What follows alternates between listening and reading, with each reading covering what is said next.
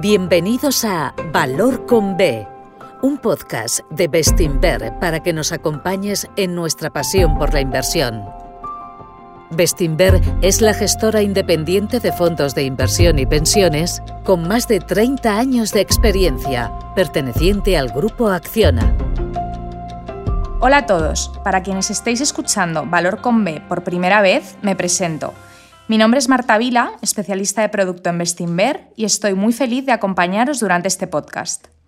En este tercer episodio vamos a conocer con mayor profundidad la trayectoria de Eduardo Roque, Eduardo se incorporó a Bestinver en 2018 como responsable de renta fija. Estudió económicas en el CEU, con especialidad en política monetaria y sector público, y es MBA por el Instituto de Empresa. Hola Eduardo, ¿qué tal todo?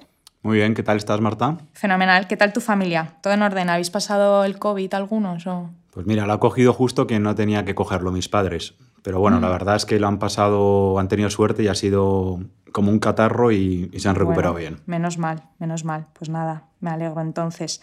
Pues eh, Eduardo, vamos a empezar. Háblanos de tu carrera un poco. ¿Tenías claro desde el principio a lo que te querías dedicar? Eh, ¿Por qué te decantaste por estudiar económicas? Pues mira, tenía, yo creía que quería ser eh, empresario, quería montar una empresa, cosa que nunca he hecho pero con 17, 18 años era la idea, la idea que tenía. Eh, y sin embargo estudié económicas porque lo único que me atraía era la, macro, la macroeconomía. Siempre, bueno, pues me, gustaban las macromagnitudes, quería saber más y, la verdad es que, por eso hice económicas. ¿Y cuándo comenzó entonces tu interés por los mercados financieros?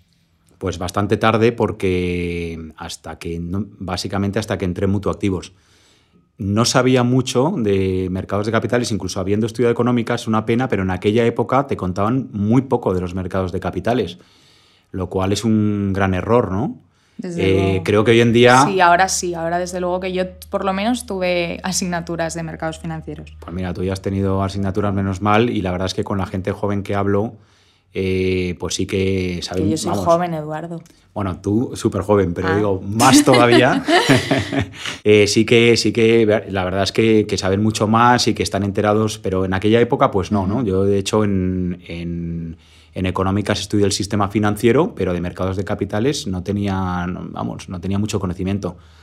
Y cuando, cuando entré en Mutuactivos, eh, descubrí todo ese mundo y la verdad es que me enamoré de, los mercados, en, este, mi caso de renta fija, y bueno, se me pasaban las horas volando, ¿no? Me ponía a hacer un modelo, me ponía a mirar las pantallas y la verdad es que, ahí descubrí mi vocación. Ahí te atrapamos. Estuviste más de 18 años en Mutuactivos. ¿Cómo fue tu carrera allí? Pues eh, muy buena, yo creo, porque al final yo creo que cuando te gusta algo, ¿no? Eh, mm. no tienes que hacer grandes cosas para, un poco para, ir mejorando, ¿no? Poco a poco. Entonces yo fíjate que empecé, eh, cuando entré, empecé por las mañanas, estaba en operaciones, en el departamento de operaciones, y por la tarde en renta fija, ¿no? Era como una prueba que te hacían, ¿no? Y la verdad es que el departamento de operaciones, yo siempre lo digo, para mí debería ser algo obligatorio para cualquier gestor empezar en, operaciones, porque, porque es donde aprendes las tripas de una gestora, es donde eh, sabes lo que es un valor liquidativo, cómo se calcula, eh, contar las operaciones de los gestores, contar las operaciones de partícipes, etc. Claro. Entonces eso yo creo que, es muy importante. Y luego ya poco a poco pues me fui yendo cada vez más al departamento de renta fija y bueno, pues eh, ya al final me quedé, me quedé allí, ¿no? Y entonces, bueno, pues eso te estoy hablando de 1999 cuando entré en 2005 eh, era el director de renta fija, estuve 10 años de director de renta fija y en 2015 pues, eh, me hicieron director de inversiones de Mutuactivos, de la gestora de Mutua Madrileña. Y bueno, pues ahí en ese momento pues llevaba renta fija, renta variable y asset allocation hasta que en 2018 me vine a Bestinver a mis orígenes, a gestionar renta fija. Justo. ¿Y consideras que la gestión que hacías en Mutua es parecida a la que haces en Bestinver? Porque llegaste a gestionar más de 6.000 millones de euros. Entiendo que algo, algo diferente sí que es. Sí, ha cambiado mucho. en estos 20 años, pues eh, todo, 20, 21 años, todo ha cambiado mucho, ¿no? Eh, eh, bueno, pues estamos mucho más avanzados en todo, en gestión de carteras, en tecnología, Eh, pero incluso, bueno, pues eh, también lo que hago yo es distinto, ¿no? Porque al final allí, era director de inversiones y tenía a mi cargo un equipo grande, que como te digo, pues hacía renta variable, renta fija y asset location y aquí he vuelto a lo que a mí más me gustaba, que era la renta fija, ¿no? Justo, en Bestinver entras en 2018. ¿Cómo fue ese proceso? Porque en Bestinver no estaba tan consolidada la inversión en renta fija como ahora.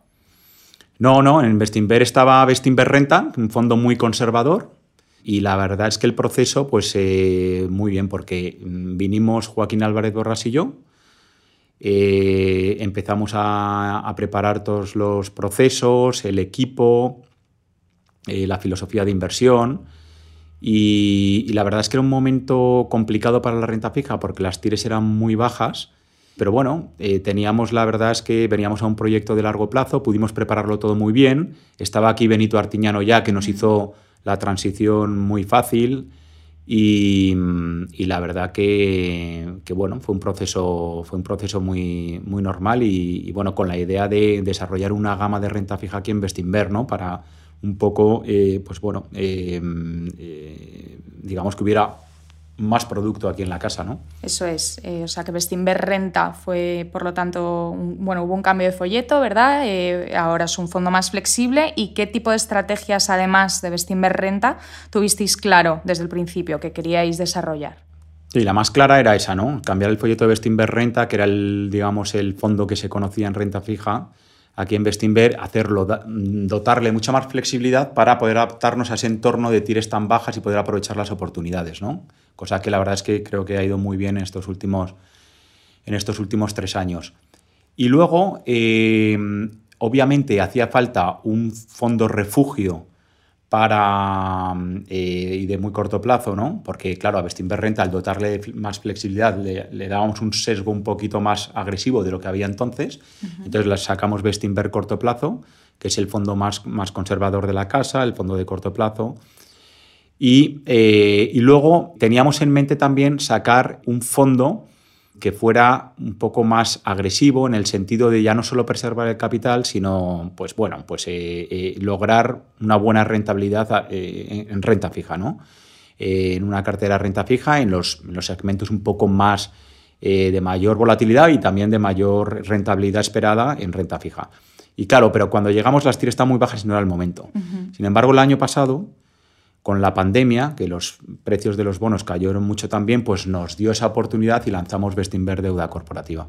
Vale, perfecto. Y con Joaquín eh, has trabajado muchos años mm, mano a mano, pero imagino que habéis ido evolucionando.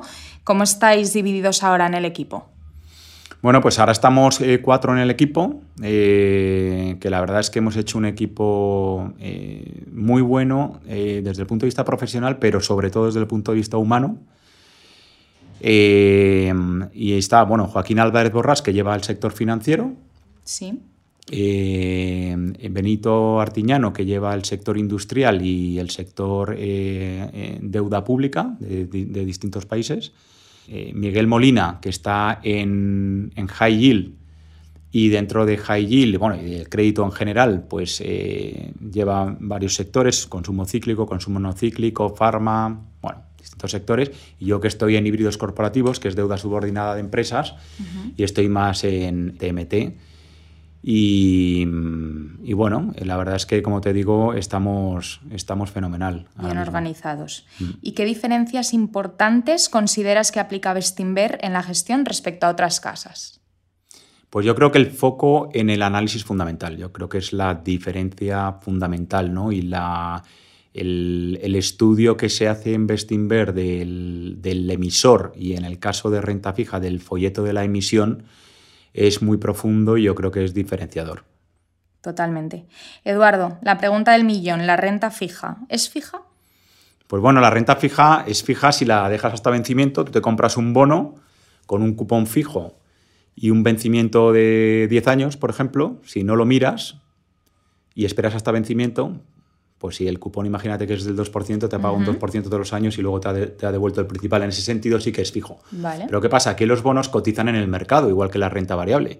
Se producen subidas y bajadas en el precio de los bonos, que es lo que nosotros intentamos eh, aprovechar haciendo una gestión activa.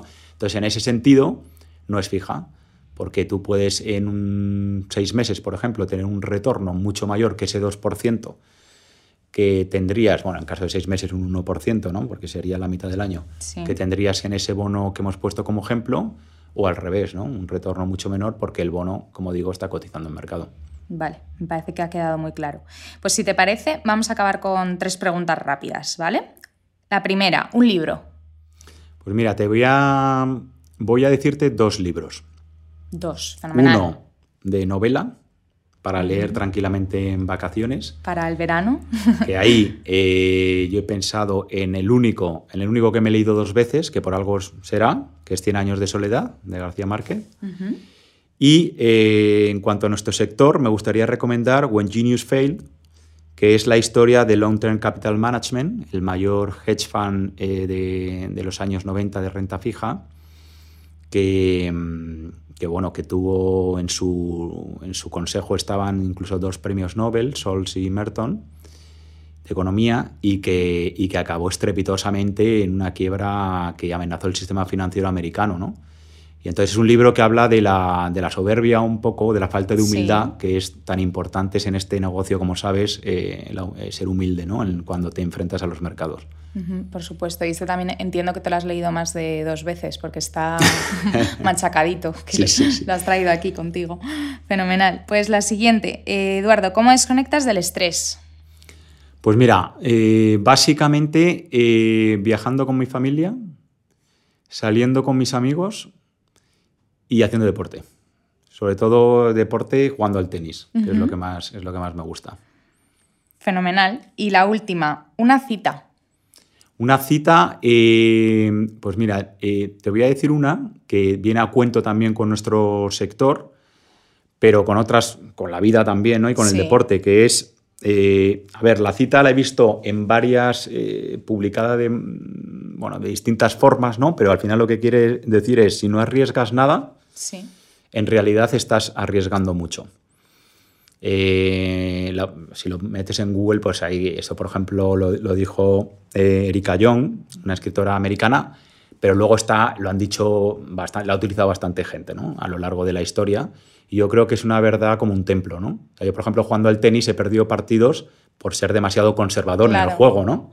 Pero en la vida también te pasa. Y, y en los mercados, por supuesto. Fíjate Marta, lo que hablábamos el otro día, por ejemplo, en la conferencia del ahorro español, de lo conservador que es el, inversor español, ¿no? Y con, bueno, y que incluso ahorra pero no invierte, ¿no? Y lo deja en depósitos y en la cuenta corriente por miedo a igual a arriesgar algo que en realidad cuando pones el dinero a trabajar no es arriesgarlo si le das el horizonte es enorme, efectivamente. Eso es. Sí, el mundo es de los valientes, ¿no? Podemos decirlo así. No de los temerarios, no de los temerarios, pero algo sí que hay que, algo sí que, hay que arriesgar. Perfecto, Eduardo, pues muchísimas gracias. Ha sido como siempre un placer charlar contigo y creo que bueno, nuestros oyentes se hacen ahora una idea mucho mejor de cómo eres no solo como gestor, sino como persona. Bueno, muchas gracias a ti, Marta. Hasta luego. Adiós. Gracias por escucharnos. Volveremos pronto con otro episodio de Valor con B, un podcast de Bestinver. Hasta pronto.